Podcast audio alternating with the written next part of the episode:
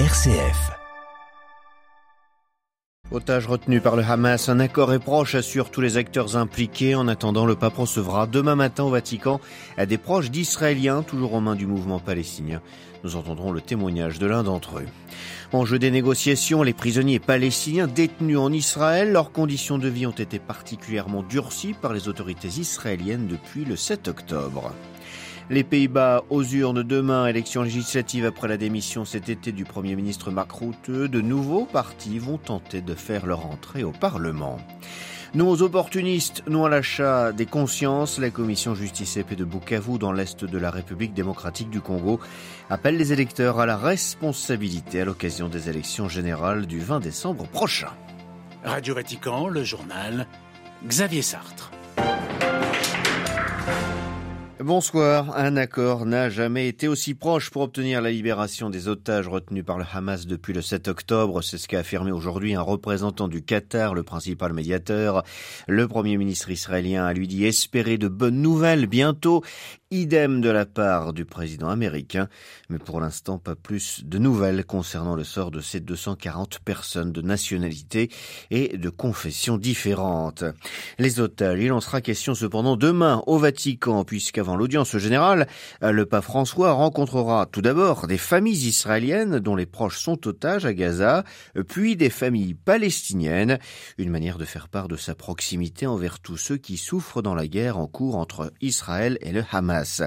Pour les familles d'otages, l'angoisse se poursuit sur le sort de leurs proches. Ishaïdan est franco-israélien.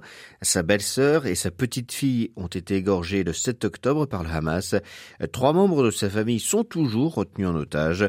Il nous confie ses attentes par rapport à cette rencontre avec François. Ce que je veux entendre, d'abord qu'il me comprend, qu'il est avec nous, qu'il comprend la souffrance des otages, je sais qu'il le comprend, mais je veux l'entendre moi-même.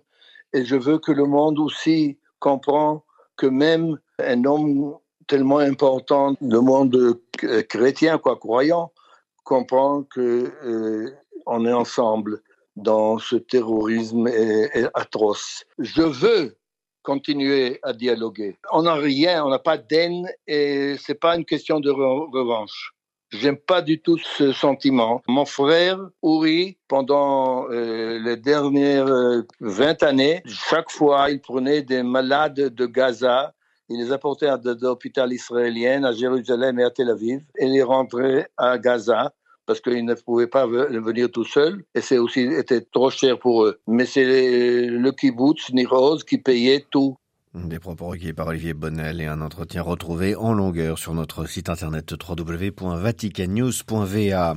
Parmi les enjeux des négociations pour libérer les otages du Hamas, il y a celui des prisonniers palestiniens détenus en Israël.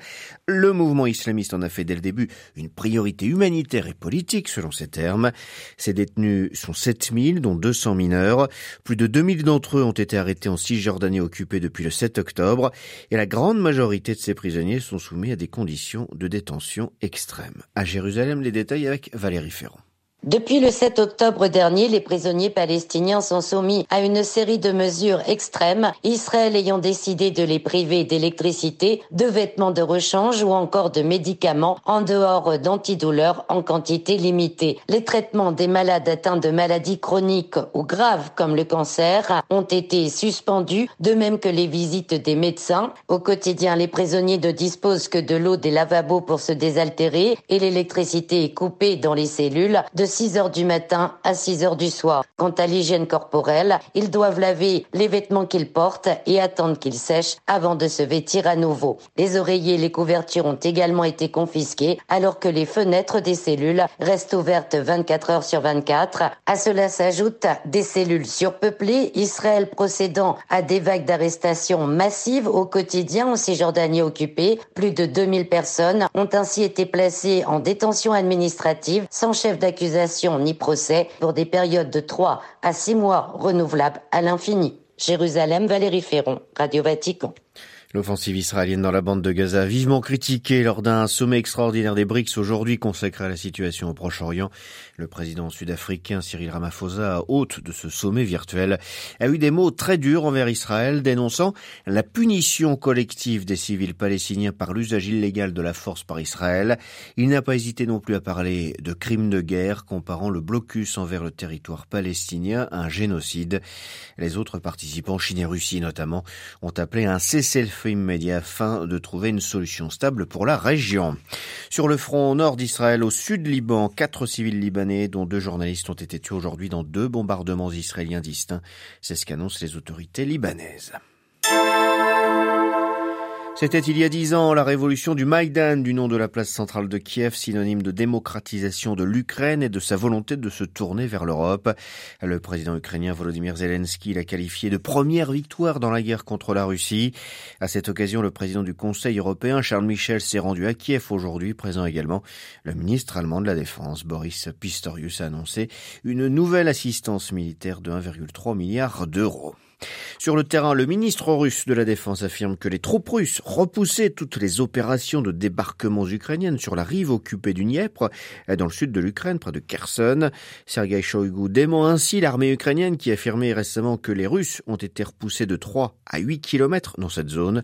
Il dément aussi le dirigeant des territoires occupés par la Russie, qui a reconnu lui aussi une percée des troupes ukrainiennes dans ce secteur.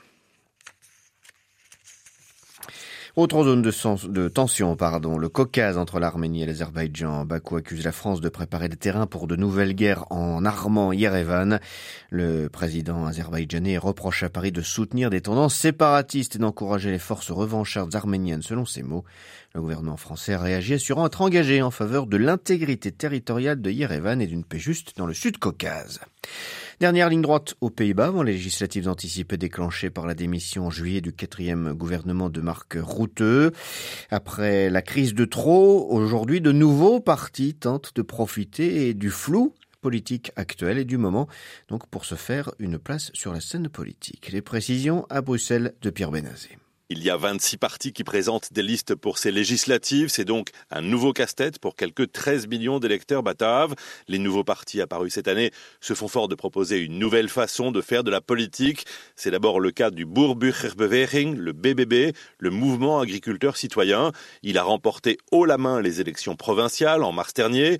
Son entrée fracassante à la première marche du podium à la Chambre haute du Parlement néerlandais, c'est le résultat de quatre ans de manifestations d'agriculteurs et surtout d'une défiance avérée envers les partis traditionnels.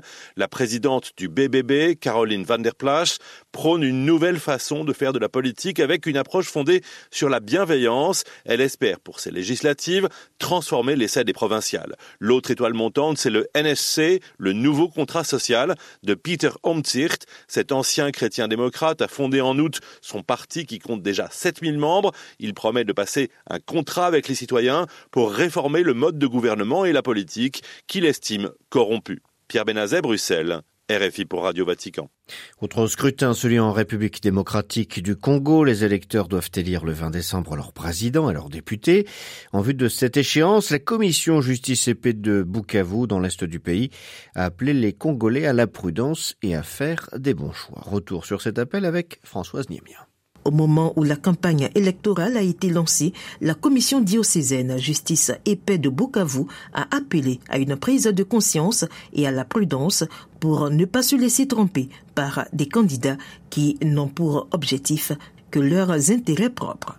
Après avoir décrit de nombreuses fissures sociales et idéologiques ainsi que des problèmes comme l'instabilité de la monnaie nationale, le franc congolais, le prix du carburant galopant, le manque d'infrastructures, la cherté et la raréfaction des denrées alimentaires, la commission justice et paix de Bukavu invite à voter sans complaisance. Pour ne pas rester dans le compromis et le statu quo, le vote devrait concourir à un réel renouvellement de la classe politique.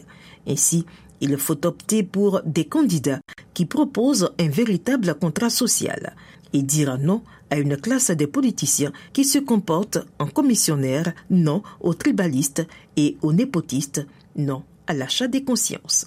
Françoise Niemien.